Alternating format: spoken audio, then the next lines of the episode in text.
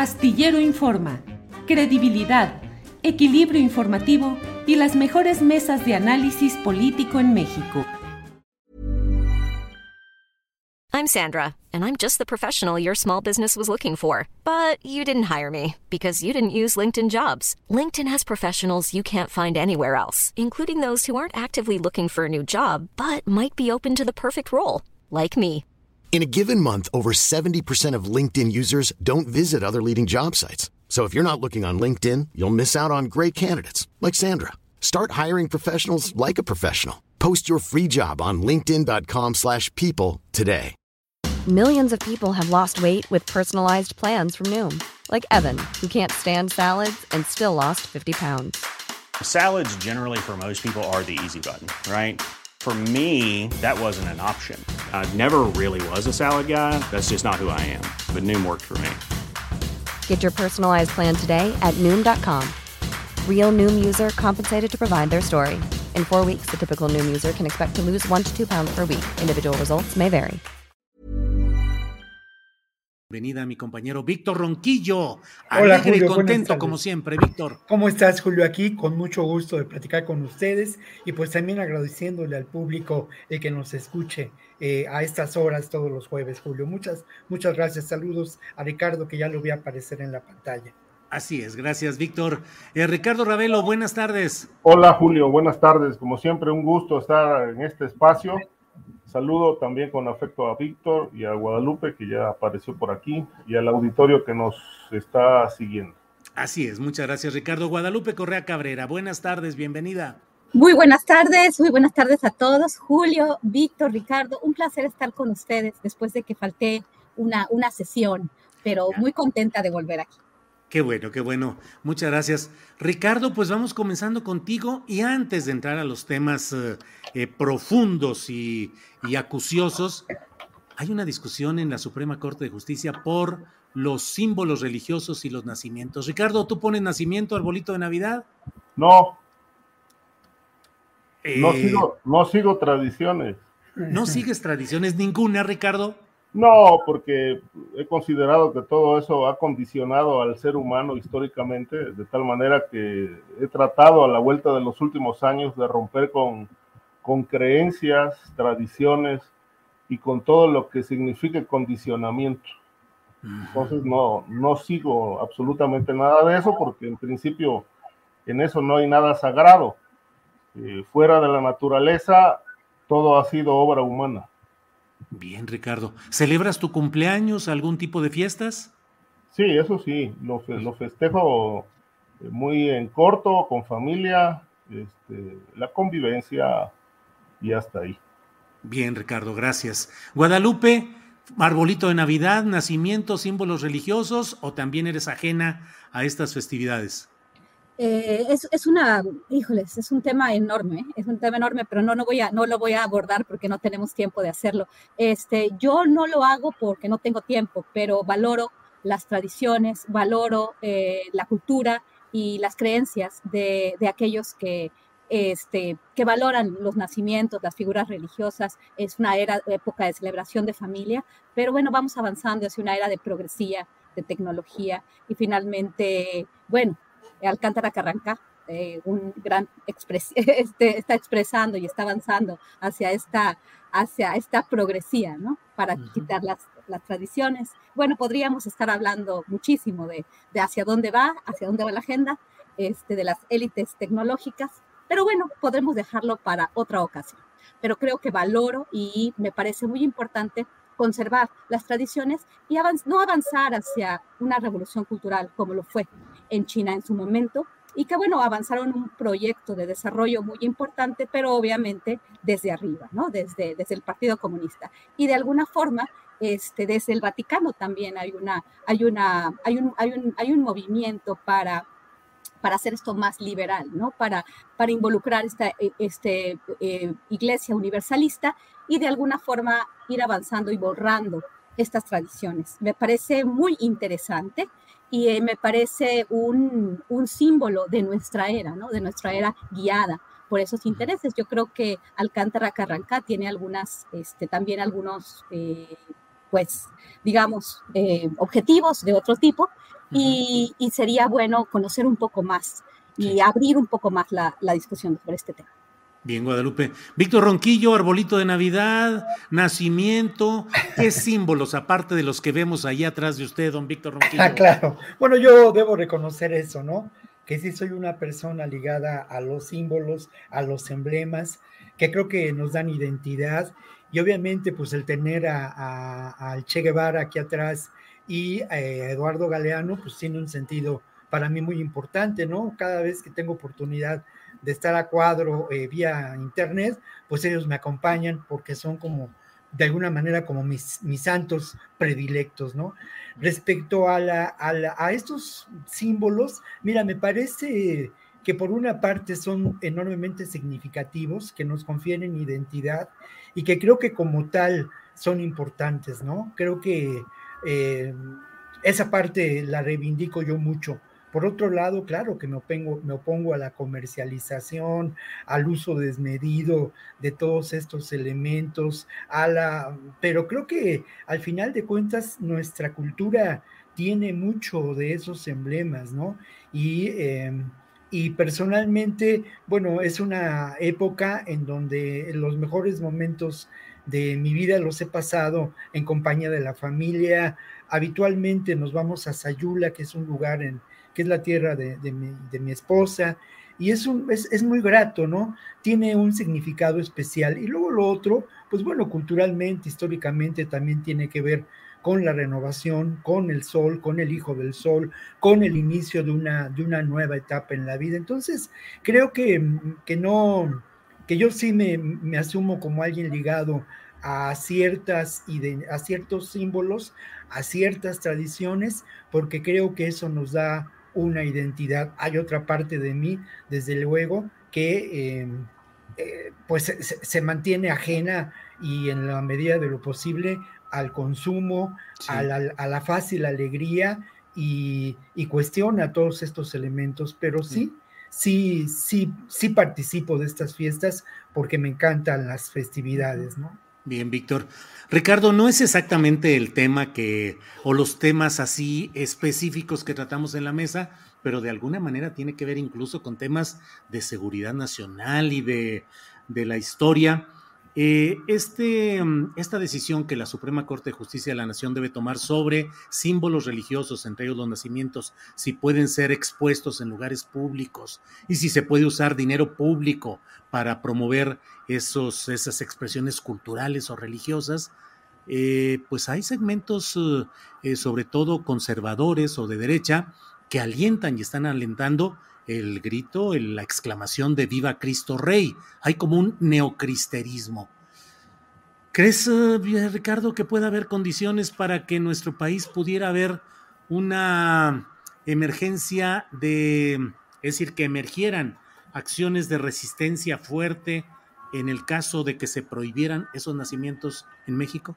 Sí, Julio. Eh, Mira, eh, para bien o para mal, eh, México es un país este, con una carga histórica y un condicionamiento histórico eh, milenario. Es muy difícil, digamos, romper con eso que ha marcado, desde mi punto de vista, todo esto ha sido un gran mito impuesto por las religiones, particularmente por la Iglesia Católica, desde el nacimiento de Cristo, que para empezar no, no está del todo confirmado eh, su existencia y menos su nacimiento el 24 de diciembre. Pero así se ha impuesto por el hombre históricamente, de tal manera que, bueno, se ha este, establecido ya en la psique, en la cultura, eh, esta tradición se hereda y obviamente no se ha podido romper ni creo que se vaya a romper. Forma parte, de, forma parte del, ser humano.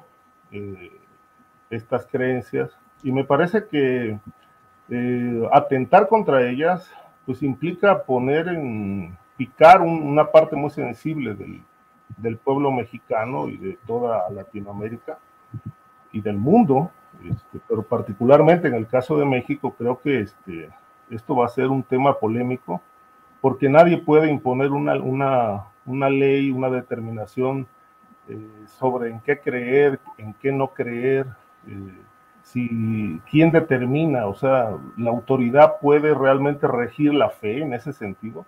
Me parece que es un tema que atenta contra las libertades. Así como habemos quienes no creemos en eso, ni le damos ninguna significación ni a imágenes, ni a rezos, ni a plegarias. Pues hay gente que cree en eso porque ha dejado de creer en sí mismo o nunca ha creído en sí mismo, de tal manera que necesitan construir autoridades religiosas a partir de la necesidad que tienen de creer en algo.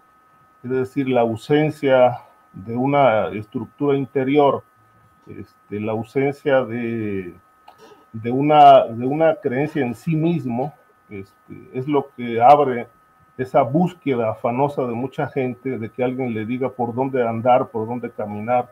Y sobre todo, bueno, es, es más eh, cómodo para ciertas gentes abrir los, los, los, brazos al cielo y pedir que enfrentar sus propios problemas eh, con actitud, con, este, con mucha eh, fe en sí mismo de tal manera, pero todo esto es válido, es decir, quien lo haga o no lo haga, pero que venga una autoridad a decirnos, esto es por aquí, esto es por allá, no se van a, no se les va a rendir eh, culto a, nada eh, en la calle o en sitios públicos, pues me parece que esto va a generar una gran polémica y probablemente sí puede ser considerado, si no es que ya lo es, un tema de muchísima provocación partiendo de la base de que el mexicano es un, es un pueblo pues sumamente religioso, que cree, cree en lo que cree. Para ellos la fe en Juan Diego, en la Virgen de Guadalupe, pues es una realidad, para otros es un mito, pero es, de esto se trata también la diversidad y las libertades, ¿no? Yo creo que atentar contra eso es provocar a la gente. Bien, gracias Ricardo. Eh, Guadalupe, ¿qué opinas sobre ese tema? ¿Crees que se está generando en México una fuerza política de derecha conservadora que además hoy tiene pues este punto relacionado con los nacimientos y los adornos navideños y que eso podría generar pues un cambio en el escenario político nacional, Guadalupe? Sí, definitivamente. Por eso es tan interesante y tan importante analizar este tema.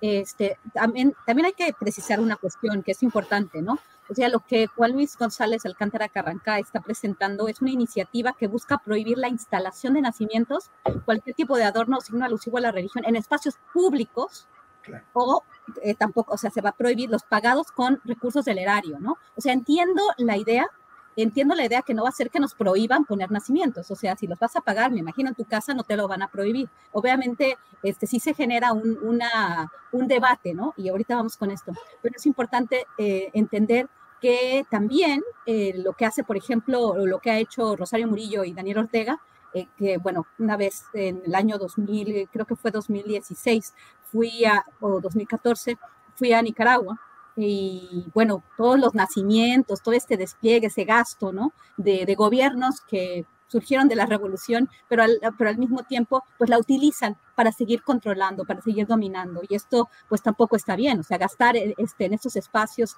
para tener a la gente contenta, esto obviamente lo entiendo. Entiendo este tipo de, de, de, de cuestiones, ¿no? Pero como bien dice Ricardo, estamos en un país donde se valoran mucho este tipo de, este, pues, de adornos, de, este, de alusiones a la religión, porque somos un pueblo pues guadalupano. Eh, y bueno, por el otro lado, estamos dándole patadas al avispero con esto de la progresía, ¿no? O sea, por un lado, este, tenemos eh, un movimiento hacia la ideología de género, hacia este, pues toda la cuestión de la, eh, del, del feminismo y nada de religión. Pero por otro lado está la reacción de la derecha tenemos ya la derecha. La derecha se está organizando, ya la vimos con el CIPAC la semana pasada en México, que estamos viendo que es un movimiento de derecha a nivel mundial. Entonces estamos jalando los, los, los, polos y esto beneficia de nuevo a las élites, ¿no? Tener a, la, tener a la ideología de género, a la progresía por un lado y por el otro lado a movimientos conservadores. Definitivamente este tipo de medidas va a reforzar la reacción, o sea, la reacción de la derecha va a estar aquí presente y va, va, a haber un pleito, ¿no? Y esto siempre divide impera, divide y vencerás. Y es bien interesante lo que está sucediendo. Me parece muy, muy curiosa esta, esta propuesta de Juan Luis González Alcántara Carranca.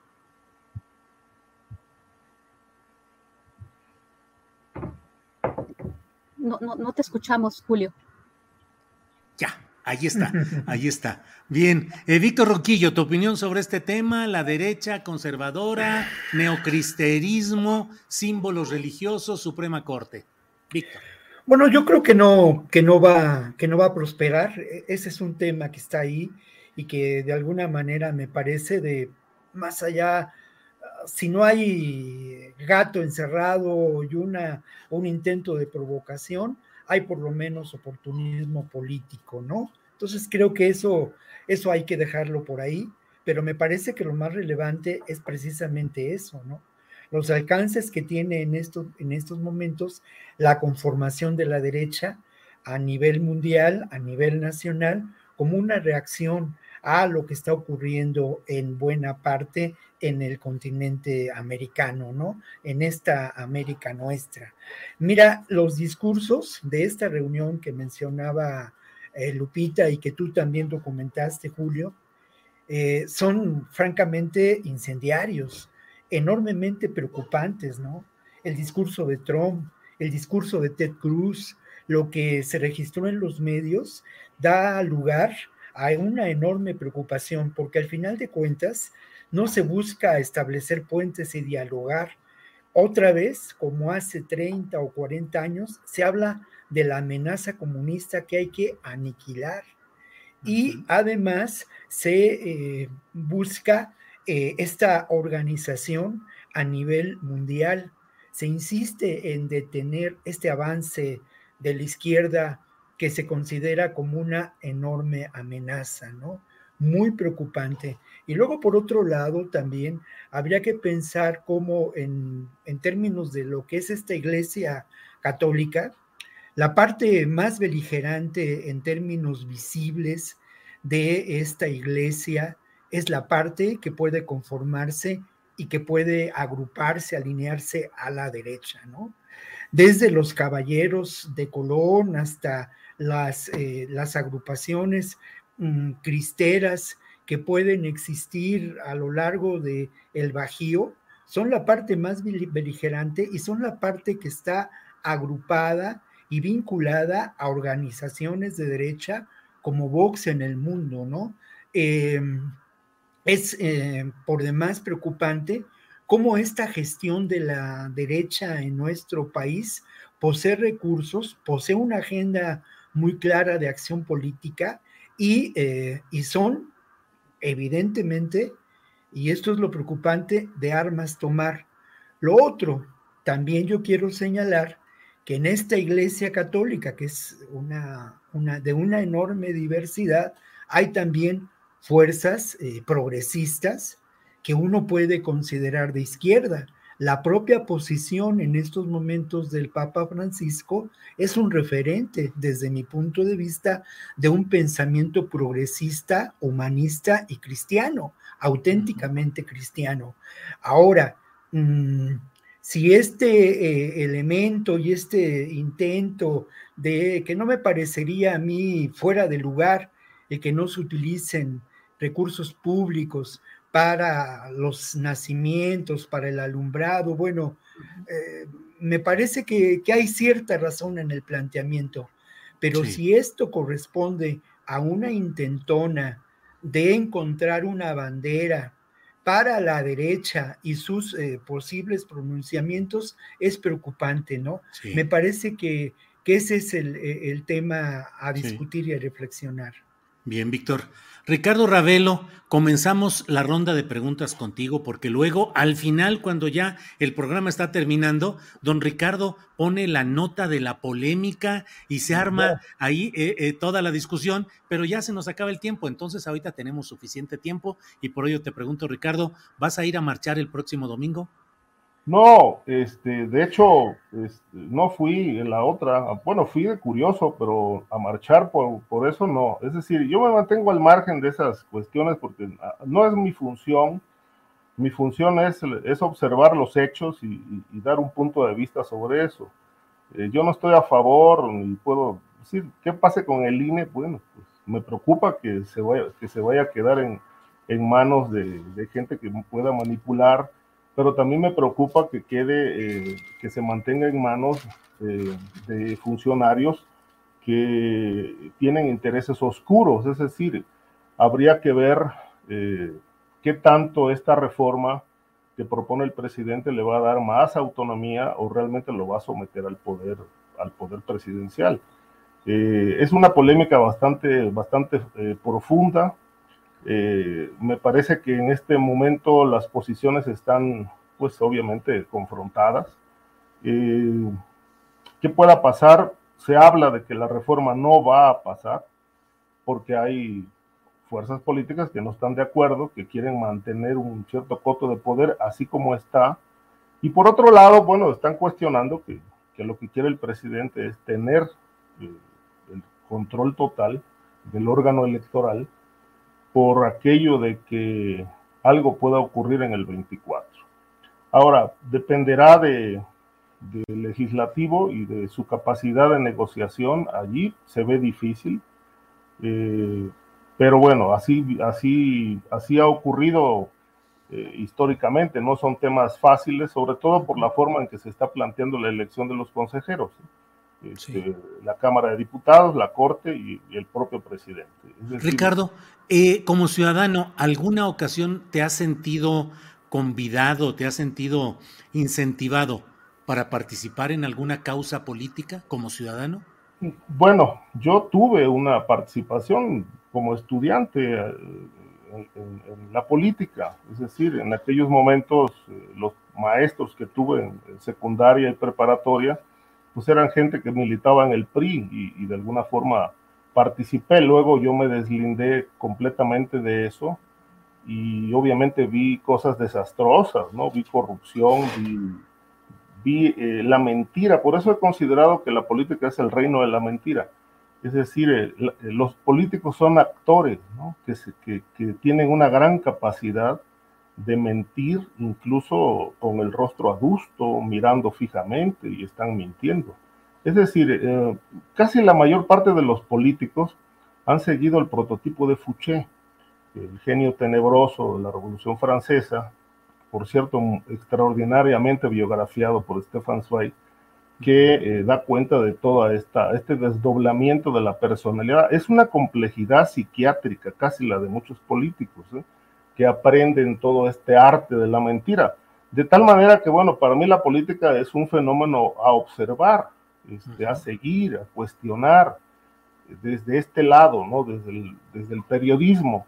Pero yo participar en política, pues no tengo ningún interés porque, porque bueno, he trabajado mucho en, en lo personal, en, en, ser, pues, buscar de ser congruente conmigo, en mi trabajo, etcétera, de tal manera que, bueno, me costaría muchísimo trabajo estar en una cuestión política tratando de impulsar cambios en medio de un sistema que no quiere cambiar. Este, mucha gente me ha dicho, nosotros entramos a la política con, con el objeto de cambiar cosas, pero no cambiaron nada.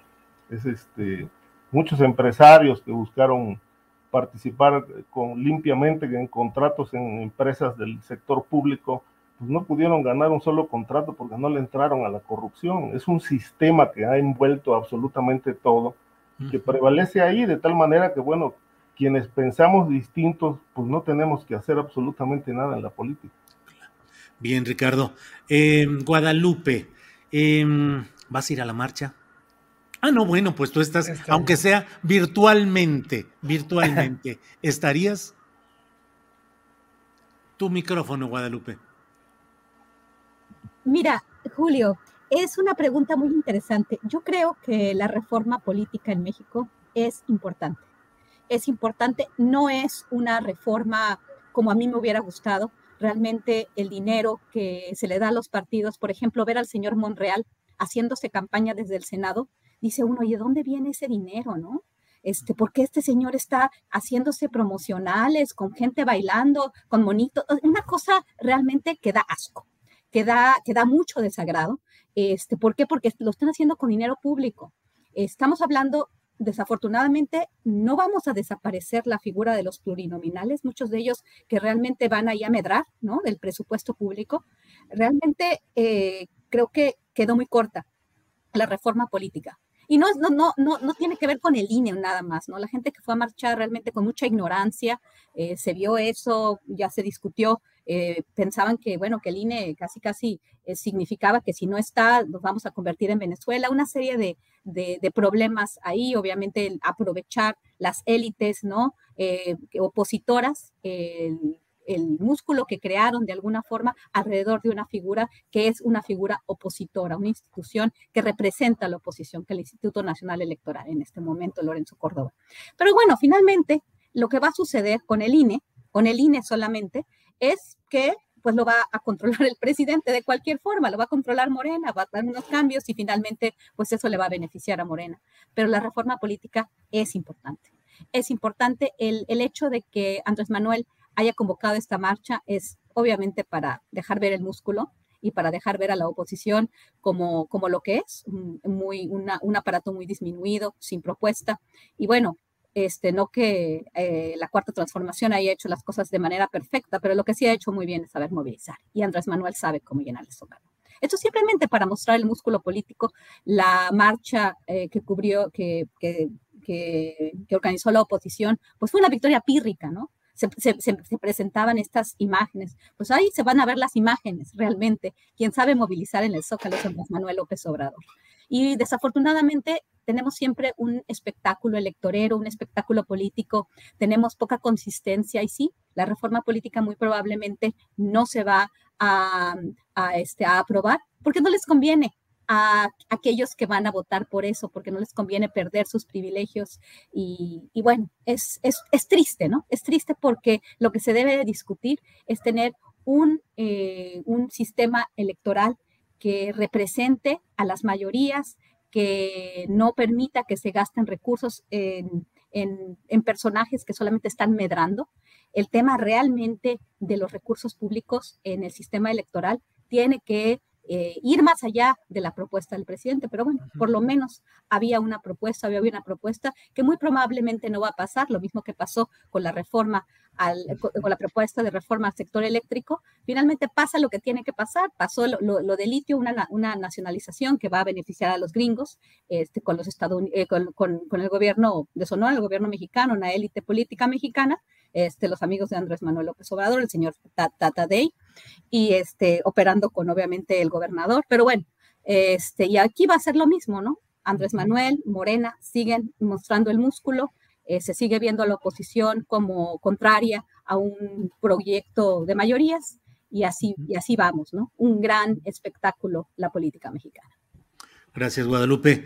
Eh, Víctor Ronquillo, ¿vas a ir a la marcha? Bueno, yo voy a tratar de responder eh, con una enorme sinceridad sin mayor pudor. Eh, eso no quiere decir que, no sea sincero en mis reflexiones y en los elementos que pongo sobre la mesa, pero en esta ocasión voy a ser mucho más, eh, voy a quitar los pudores no posibles. De principio no, no creo que la acción política sea una cuestión de falsedades, tampoco creo que sea una cuestión de espectáculo, ¿no? Creo que es mucho más profundo y que el quehacer político de los seres humanos es mucho más eh, trascendente de lo que aquí se ha dicho. Por otra parte, estoy comprometido con un periodismo de carácter social desde que inicié en esta labor y en la labor de la literatura y de la docencia desde que era muy joven. No, no creo en, el, en, la objetividad, creo en el profundo compromiso con las causas justas. Por otro lado, mi definición política personal, que a lo mejor el público no está para saberlo, pero en este momento es importante señalarlo y decirlo claramente, ¿no? Mi definición política es anarcopunk, esa es mi, posición eh, política, pero desde esa perspectiva creo que es muy importante en este momento y lo ha sido así desde hace mm, algunos años, el tender puentes, entender puentes con movimientos que son progresistas y que de alguna manera se oponen a los aparatos tradicionales de dominación y de explotación. aparatos políticos, me refiero a ello, ¿no? Eh, organizaciones. Y así a lo largo de mi vida como periodista he tendido puentes y ahí está mi trabajo para, para constatarlo con las organizaciones de la sociedad civil, con las organizaciones no gubernamentales. No tengo amigos políticos, no tengo amigos instalados en, en las cúpulas de poder, ni tampoco tengo amigos instalados en, en, lo que puede considerarse las fuerzas públicas del orden. Mis uh -huh. fuentes de información han sido siempre las personas uh -huh. y las personas que como yo mantienen ese compromiso. Bien. En el fondo de todo y de manera muy sintética, quiero decir que al inicio de este gobierno, del gobierno de la Cuarta Transformación, pues me suscribí a la esperanza de la posible transformación. Una transformación que desde mi punto de vista, desde mi perspectiva, y creo que se puede documentar, ha ido avanzando y ha sentado las bases para un proyecto distinto de país. Creo que en ese sentido eh, mm, como periodista me importa mucho hacer una crónica de lo que ocurre. Uh -huh. Y como ser humano, como una persona, como un ciudadano, sin duda también me interesa mucho participar en esa marcha para defender lo que se ha logrado, para uh -huh. mostrar, sí, una fuerza política y una convicción que, uh -huh. como lo dije desde un principio, es cercana a mi propia visión de la transformación social. Insisto sí. mucho, ¿eh? Sí. Creo yo en el periodismo comprometido uh -huh. con una dimensión social. Bien, Víctor. Eh, Ricardo, bueno, pues creo que ya le dimos una vuelta interesante a todos estos temas y hay algunos otros temas de seguridad que son propios de nuestra mesa.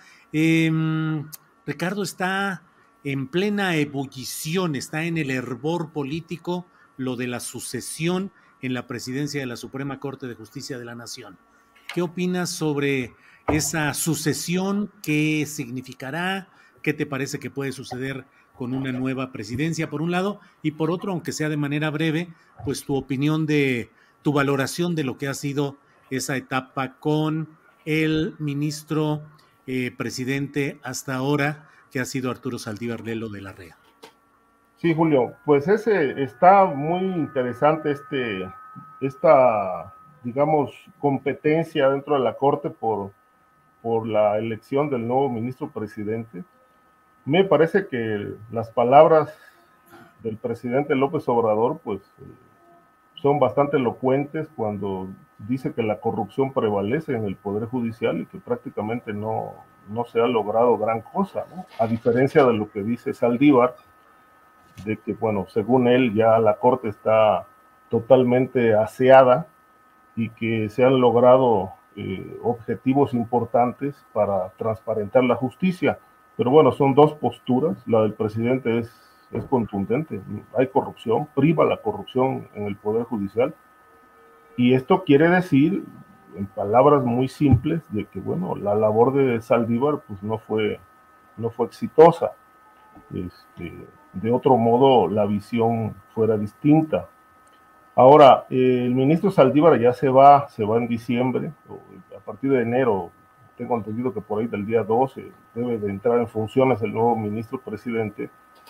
Hay voces que apuntan ya a la posibilidad de que una mujer asuma la Corte, la presidencia de la Corte, con el elemento que se ha planteado como punto polémico de que la mayoría o de las mujeres ministros eh, pues están relacionadas con la 4T, comprometidas con la 4T y sobre todo que le deben le deben el puesto a López Obrador. One size fits all seems like a good idea for clothes until you try them on. Same goes for healthcare. That's why United Healthcare offers flexible, budget friendly coverage for medical, vision, dental, and more. Learn more at uh1.com. Hey, it's Ryan Reynolds, and I'm here with Keith, co star of my upcoming film, If, only in theaters, May 17th. Do you want to tell people the big news?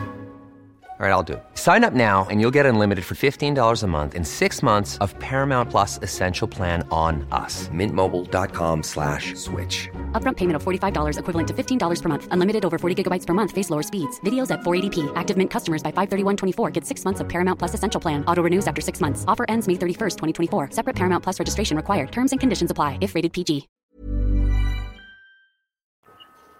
Con excepción de de una de ellas, que es la ministra Piña, aparentemente, que podría tener un desempeño, quizá, dicen los críticos, de mayor independencia y poderle retribuir o devolver a la Corte esa independencia que aseguran se perdió en el periodo de Saldívar por el, pues, la subordinación que, que mantuvo con el poder ejecutivo.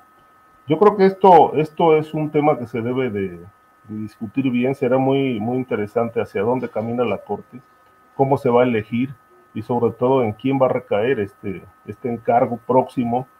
Eh, y si es cierto de que, de que, la mayoría de los ministros están pensando en, en, devolverle a la Corte esta independencia, espero que, la, que, que, la, que lo reconozcan, de que en este periodo pues este, hay voces que consideran que la Corte se, se subordinó al Poder Ejecutivo y que este periodo que viene puede ser una oportunidad de rescatar pues el prestigio, la independencia, lo que, lo que se asegura fue la Corte o ha sido la Corte. Yo no veo a una Corte desligada de ciertos intereses, es decir, totalmente autónoma, autónoma, pues yo ahí pongo un signo de interrogación. Ahora, eh, también sería muy desastroso que una, un miembro de la Corte estrechamente ligado a un partido político y a, una, y a un proyecto este, político como el de López Obrador, pues presidiera la Corte, porque bueno, estaríamos repitiendo los vicios ancestrales que hemos cuestionado a nivel de los estados, ¿no? Con los fiscales carnales. Yo creo que lo peor que le puede pasar a este país es tener un ministro presidente carnal. Bien, Ricardo. Em, Guadalupe, ¿qué opinas de este proceso de sucesión en la Corte y qué podríamos esperar conforme lo indican pues los tiempos y las corrientes políticas en boga, Guadalupe? Tu micrófono el Poder Judicial. El Poder Judicial en todas sus eh, fases, sus esferas, pues ha dejado muchísimo que desear, muchísimo que desear. Esto también acompañado del papel de las fiscalías. Bueno, el aparato, el aparato judicial y, y, con ellos la Suprema Corte, pues nos ha quedado mucho, muchísimo a deber. Yo no veo tampoco que la Suprema Corte en este sentido no estoy muy de acuerdo con, con, con, mi amigo Ricardo, porque yo no veo que la Suprema Corte esté supeditado al presidente de la República. Sí se han movido algunas fichas, pero recuerdo, por ejemplo, la decisión con relación al, desafuero de, de Francisco Javier García Cabeza de Vaca, que fue una cuestión terrible, terrible, terrible la decisión que se tomó de, de respetar, ¿no? El, este, pues, la decisión del Congreso local y entonces cualquier gobernador de bueno, cualquier gobernador este, que esté vinculado con la delincuencia organizada, que tenga control de, sus, de, su, de su, este, su Congreso local, pues va a poder delinquir y va a poder ser lo que sea, ¿no? Porque no va a poder ser jamás este, desaforado y eso es muy tremendo, ¿no? Cualquier cosa. Y bueno, muchas decisiones que se han tomado no se han tomado necesariamente en beneficio de la cuarta transformación. Sí se han movido las cartas. Saldívar era una carta del presidente, muy probablemente en esta, eh, en esta nueva era también lo va a hacer. Probablemente hay tres mujeres que, que, probablemente van a, van a ocupar ese espacio. También Juan Luis González Cátara Carranca es uno de las, de las siete personajes que están aquí en la mesa. Este, Yasmín Esquivel Moza eh, Piña, Norma Lucía Piña es la que, como dice Ricardo, es la que aparentemente va a ser más independiente, pero eso de independencia es como el INE, ¿no? El, papel del INE, pues es el papel de la oposición y muchas veces frenan muchos procesos que son muy importantes en el país y que simplemente es un golpeteo político y que no permiten un avance. Se, se juega siempre en contra del gobierno y esto no necesariamente es bueno para el país. Entonces, eh, probablemente lo que se va a hacer es elegir a una de las, de las dos mujeres que son de alguna forma cercanas a Andrés Manuel López Obrador, ya sea la, señor, la, la, la presidenta de la segunda sala de la Suprema Corte de Justicia, Yasmil Esquivel, o eh, o Margarita Ríos Farjat, que es mucho más joven, probablemente no, no, no, no lo sea por, por la juventud, no sé, este también hay muchas decisiones que no tienen que ver ni con juventud ni con capacidad, sino también con cercanía, eh, con cuotas de, de, también de género, que también es algo que eh, que ha privado y que priva en, en, los, en los gobiernos del mundo, ¿no? Por, en, en, su mayoría.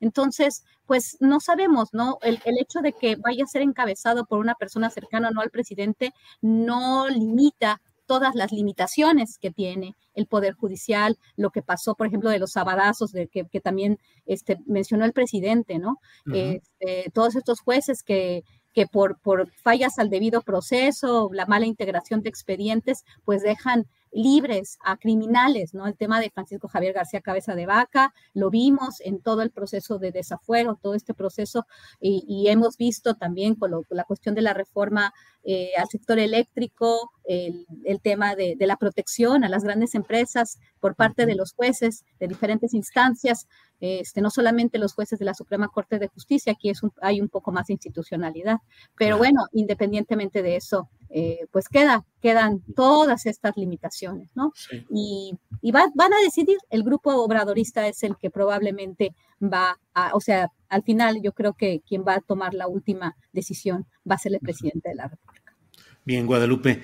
Eh, Víctor Ronquillo, en otro flanco de lo que sucede en la Suprema Corte de Justicia de la Nación está la discusión sobre la prisión preventiva oficiosa. ¿Cuál es tu punto de vista sobre este tema, Víctor?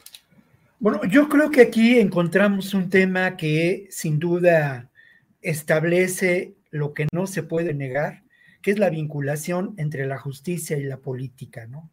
En cualquier momento uno podría pensar que el tema de la eh, prisión preventiva oficiosa es un tema de violación a los derechos humanos flagrante, ¿no? Que nadie puede ser eh, considerado culpable si no se ha demostrado lo contrario y que se parte, en este caso, del principio de culpabilidad. Eso es, en términos, eh, digamos, teóricos, lo que uno puede plantear. Pero ¿qué ocurre en la realidad y en la dinámica de la realidad política de este país? ¿Qué ocurre con la justicia cuando deja de estar allá en la biblioteca, en los lugar, lugares sagrados del derecho y en el deber ser del derecho? Que esto nos lleva a una reflexión del tema profundo que es la justicia. Entonces aquí en la lista, en el listado de eh, delitos que configuran lo que argumenta el artículo 9, el artículo noveno, que es el, que se modifica, hay delitos que francamente tienen un carácter político y un carácter político de dimensión que eh, genera posiciones de señalamientos concretos y de eh, posicionamientos también éticos.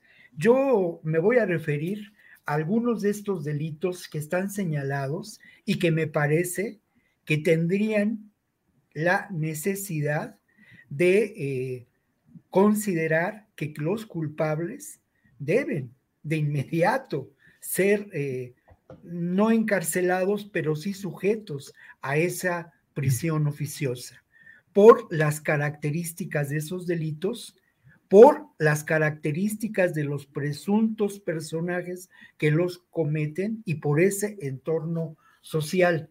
Y muy claramente está el uso de los programas sociales con fines electorales, que ha sido un grave problema en la democracia mexicana y que sin duda tiene que ver con el aprovechamiento de esos recursos en función de ganar espacios políticos con la corrupción política y también la violencia política.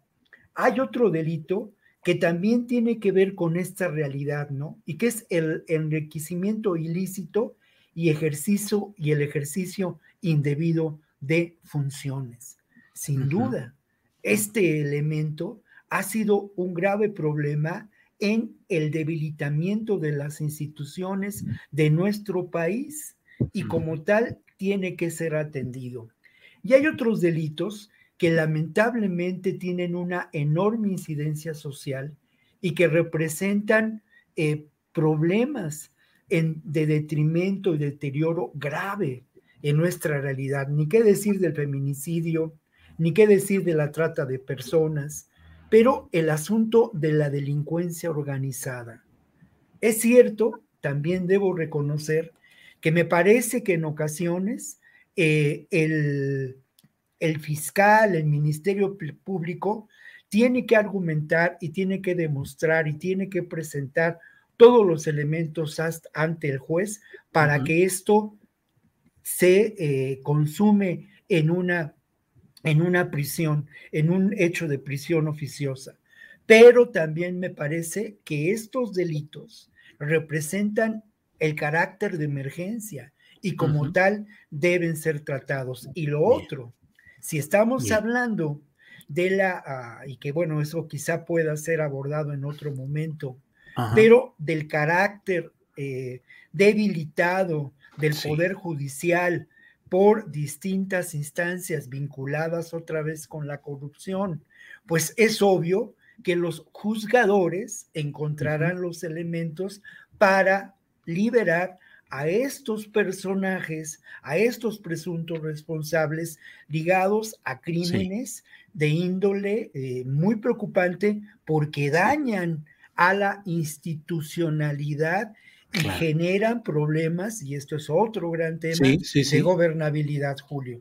Muy bien, Víctor, gracias. Em, vamos ahora, si te parece bien, Ricardo, con el tema de que pues se anuncia de que ya podría ser el 9 de enero el inicio al fin del juicio a Genaro García Luna, que tiene todavía sus asegúnes, puede optar por una figura que acepte responsabilidad el propio García Luna y cambien las circunstancias, pero en general, ¿qué has leído? ¿Cómo, cómo lees la circunstancia de este anuncio de que el 9 de enero ya iniciaría este juicio, Ricardo? Sí, Julio. Nada más quiero eh, referirme, hacer un comentario muy breve sobre lo que el tema este de las de la prisión preventiva oficiosa. Este, en ese sentido tiene razón Víctor, eh, pero el, asunto no es, no, recae solamente en el poder judicial, sino que, pues esto es un secreto a vos. Todo el mundo sabe que la corrupción empieza desde que se integran las carpetas. Los abogados los abogados se preparan con maletas de dinero, conozco a muchos que así operan, y que lo primero que llegan es con los fiscales. Oye, tengo este cliente, en esos términos me lo han explicado, más o menos. Tengo este cliente, está acusado de esto, y aquí hay 5 millones de pesos eh, que nos vamos a dividir tú y yo. Dime cuánto te adelanto para que no metas esto y consigna con lo que hay. Esa es la forma de tal manera que en ese caso los fiscales o ministerios públicos eh, aceptan, integran mal, pero no porque son tontos, sino porque hay corrupción y consignan con las carpetas de manera muy floja, sin elementos. Y entonces los jueces tienen, como dice Víctor, tienen el, pretexto de echar a la calle a los, a los acusados. Entonces, cuando se habla de corrupción, eh, a lo que se refería el presidente sobre el tema del, Poder Judicial, bueno, también creo que omitió decir que la corrupción está en las fiscalías y que de ahí parte, de ahí parte porque los abogados saben por dónde entrar, conocen esas rendijas, ya tienen sus contactos a nivel de, ministerios públicos y obviamente saben cómo llegar, cuánto ofrecer, cómo debilitar esta, esta carpeta para que, bueno, ya cuando se consigne, pues llevan una ventaja enorme porque saben que en poco tiempo echarán a la calle al cliente. Sí. Ese, ese, es un, ese es un problema gravísimo que se, se, arrastra desde hace muchísimos años y que lamentablemente sigue imperando como práctica corrupta todavía. Sí, eh, coincido, Ricardo. Siembran los errores para que luego sean explotados ante el juez correspondiente, además con la amenaza de decirle, señor juez, aquí está este error, si no lo validas y no lo entiendes, pues estás contra la causa de mi cliente, que puede ser un cliente peligroso. y a veces hay, hay contubernios, porque eh, existe la libertad de que los jueces puedan subsanar los errores del Ministerio Público y no lo hacen. Así es. Bueno, y sobre el tema de García Luna. García Luna, eh, García Luna, eh, esperemos que ahora sí el 9 de enero se lleve a cabo ya el juicio. Finalmente esto ya se volvió una, un pues no sé, un circo porque se ha pospuesto, pospuesto, y los argumentos para posponerlos no siempre son convincentes. Ahora, en julio, en julio de este año, según leí, la defensa de García Luna eh, solicitó eh, que se eh, pospusiera este juicio en función de la cantidad de elementos, de documentos que no alcanzan a leer para tener suficientes elementos de cara a la defensa que están llevando a cabo que obviamente harán valer el día del juicio. Eh, ahora, aquí el asunto es este, que, bueno, parecen que las, las pruebas son suficientemente contundentes, ¿no? Han habido muchos más elementos allí. Recientemente aparecieron datos y evidencias de cómo corrompía García Luna a la prensa o a cierta prensa este, para que dejaran de hablar mal de él, para que no denunciaran sus actos de corrupción cuando fue secretario de Estado. Eh, hay casos de, amenazas también a, periodistas y medios, de tal manera que, bueno, se robustece como la tesis de que todo esto ocurrió en función de sus relaciones oscuras con, o más bien sus relaciones muy transparentes con el cártel de Sinaloa, que ahora conocemos y que, bueno, en Estados Unidos se han documentado mucho y en México también. Eh, aquí yo creo que el tema va a ser, eh, ¿qué va a hacer la Fiscalía? Eh, hay una solicitud de extradición del gobierno mexicano para traer a García Luna a México. No sé en este momento cómo estaría esta cuestión, si primero se va a hacer allá o, qué pasa con el juicio, la solicitud de extradición que presentó el gobierno mexicano. Eh, y qué acusaciones existen en México, porque eh, por lo menos debería estarse llevando en forma paralela ¿no? la, investigación en México, sobre, sobre todo porque aquí en México fue donde se cometieron los delitos. Y hay actores del cártel de Sinaloa que ahí están libres y que están señalados de haber estado en contubernio con García Luna, como es el caso del Mayo Zambada. Por cierto, ni siquiera molestado en su, en su paraíso de impunidad. Este, esperemos que este juicio realmente sea ejemplar y se castigue a García Luna si es que realmente es culpable de lo que se le acusa. Bien, gracias eh, Ricardo. Son las 2 de la tarde con 52 minutos, Guadalupe. Pues llega el momento de los postrecitos, lo que desees añadir. Está el tema del gobernador de Texas con vehículos blindados en la frontera, pero hay muchos otros temas, así es que escuchamos lo que quieras abordar, Guadalupe. Yo quiero decir de nuevo lo del juicio de Genaro García Luna porque me parece importante. Este, ya se están hablando de los testigos que van a incriminar a, Genaro García Luna. Vi por ahí un tuit de, de, Jesús Esquivel que está muy cerca de siempre de este caso, ¿no? Y bueno, como decía Ricardo, como han dicho muchos, García Luna está vinculada con el cartel de Sinaloa. Yo realmente eh, es, estudiado este tema muy de cerca, he hablado con muchas personas sobre Genaro García Luna, con el mismo Genaro García Luna en un momento tuve la oportunidad de platicar. Me parece siempre muy interesante el hecho de que si supuestamente desde que él estuvo en la AFI, este, formó la AFI, le encomendaron eh, hacerse, este, deshacerse de los, de, los, de los malos elementos. Él me explicó perfectamente cómo funcionaban los Zetas, la Policía Judicial Federal. Muy interesante todo esto si él estuvo vinculado directamente con el cartel de Sinaloa. Definitivamente era un corrupto, ¿no? Me imagino que, esto no lo podemos negar. Ya hay varias, este, bueno, la, investigación de y Ramírez eh, con el tema de los contratos a, esta familia, Weinberg se llama, creo que así, se apellida, con relación a, equipos, ¿no? De, y esto pasa en, las, este, en, las, en, las, en las agencias federales, en, era un secretario de Estado que tenía mucho presupuesto y bueno, mucha capacidad para, para, el, para el manejo de ese presupuesto. Eh, pero el tema del narcotráfico y el tema de la relación con Sinaloa, que supuestamente ya sabían muchas personas desde antes, que no lo creyó el presidente, que no le creyeron los estadounidenses, que trabajaron mano a mano con él, trabajó con él incluso ex personal de la, de la Agencia Central de Inteligencia de los Estados Unidos, la DEA, el FBI. Los estadounidenses trabajaron muy cerca de Genaro García Luna cuando él se refería a los estadounidenses como sus amigos. Se refería con ellos con mucha deferencia porque era muy cercano a ellos. ¿Por qué le dieron tanta, tanta cercanía si supuestamente el señor estaba vinculado con el cartel de Sinaloa? Lo que sí sabemos es que por esto el señor Genaro García Luna en, la prisión preventiva, porque él está en prisión preventiva, por eso también a veces es interesante, importante, no, no, no se puede este, discutir este, como estoy de acuerdo con Víctor, no se puede discutir esto sí o no. Este, en algunas ocasiones me parece una muy buena propuesta, la última propuesta.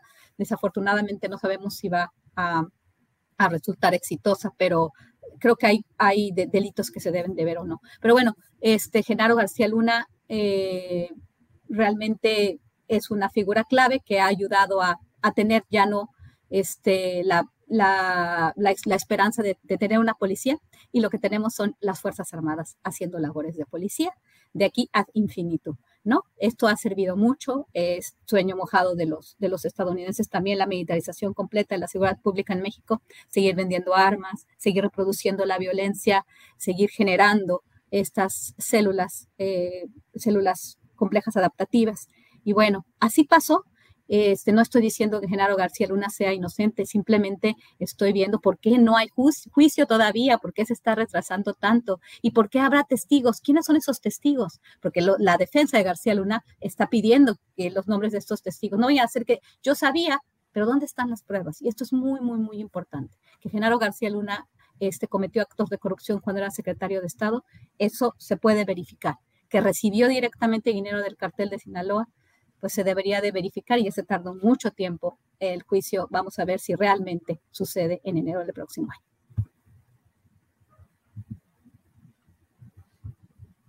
El micrófono, Julio. Ya, es que hay ruido aquí externo donde estoy y lo pongo y luego se me olvida. Víctor, gracias Guadalupe por recordarlo. Víctor, te toca cerrar, son las 2 de la tarde con 56 minutos. Lo que desees abordar, por favor, Víctor. Vaya tarea, pues yo creo que el caso García Luna es muy importante y hay una pregunta que es fundamental. ¿A quién ha convenido, a quién conviene que el juicio se retrase? Eso me parece que es importante. ¿A quién conviene además de ambos lados de la frontera? Eh, en la semana pasada, eh, la defensa buscó desestimar algunos de los cargos a García Luna, ¿no? Y es muy interesante ahora recordar algunos de los, de los cargos y voy a subrayar, eh, si ustedes me permiten, algunas palabras, ¿no? Lo primero es participar en una iniciativa criminal continua. lo otro conspiración, conspiración para la distribución internacional, internacional de cocaína. Confabulación, confabulación para distribuir y poseer eh, cocaína. Y luego los cargos de em, importar cocaína y hacer declaraciones falsas ante autoridades norteamericanas. Aquí la gran pregunta, Julio, es, ¿con quién conspiró? Con quién se confabuló, tanto de un lado de la frontera como del otro. Como lo señalabas tú, Julio, y no es, eh, digamos, no es eh, porra gratuita, ni mucho menos, pero en alguna de las columnas de la semana lo señalabas, ¿no? El año que viene puede ser el año en que buena parte del aparato de seguridad pública en este país se ha sentado en el banquillo de los acusados pero no solamente ese aparato de seguridad pública en el país, sino indudablemente elementos centrales, decisivos de ese otro lado de la frontera, porque obviamente esa confabulación y esa conspiración no se dio únicamente con el cártel de Sinaloa y con autoridades o parte del grupo de poder del propio García Luna, sino tuvo que darse para ser eficaz y para generar eh, pues un verdadero fortalecimiento de un imperio criminal pues tuvo que darse también con apoyo de autoridades veniales del el otro lado de la frontera, ¿no? Creo que esto es muy importante señalarlo y creo que también el momento político que se vive en Estados Unidos después de las elecciones puede eh, ser interesante en términos de esta realidad. Lo otro, que cabe la posibilidad, que está ahí latente, es que García Luna acceda a la posibilidad de convertirse en un testigo protegido, que quizá esa es una de las razones por, la, por las que este juicio se ha visto pospuesto una y otra vez. Obviamente conviene más a ese enorme aparato de seguridad eh, de las agencias de Estados Unidos eh, y de la propia Secretaría de Estado el convertir a Genaro García Luna en un testigo protegido y utilizar la información que tiene para beneficio de los propios intereses de este grupo y de este sector que está ligado, no gratuitamente, al complejo militar industrial que ha sido determinante en la política estadounidense a lo largo de décadas y que es determinante también en la estrategia que se mantiene de, eh, pues, controlar eh, en buena medida los recursos y el territorio de América Latina, ¿no? Sí, bien. Pues eh, muchas gracias a los tres, Ricardo Ravelo. gracias, Julio. Igualmente, como siempre, placer estar aquí. Eh, que tengan un buen fin de semana y un saludo para Víctor y Guadalupe. Gracias, Ricardo. Guadalupe, gracias y buenas tardes. Perdón, igualmente, muy bueno, y aquí también hay un poco de ruido y lo estoy quitando así. Este, pues muy, muy, este, muy, muy contenta de estar con ustedes, que tengan una excelente, eh, que tengan una excelente tarde y nos vemos la próxima semana. Hasta luego, Víctor, Ricardo, Julio. Hasta luego. Gracias. Víctor Ronquillo, gracias, buenas tardes. Gracias, buenas tardes, un abrazo para todos y también para nuestro público, un saludo.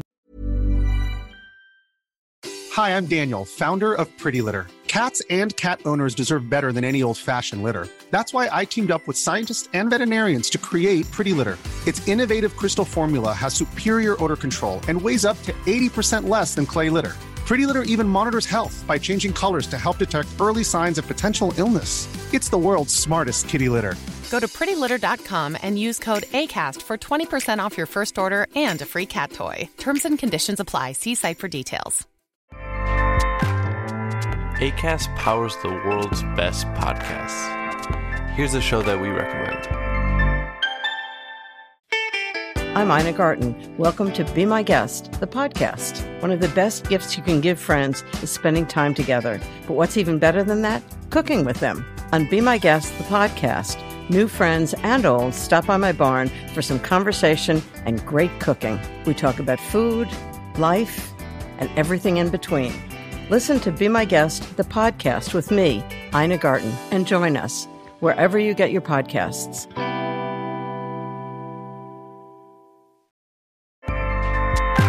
ACAST helps creators launch, grow, and monetize their podcasts everywhere. ACAST.com.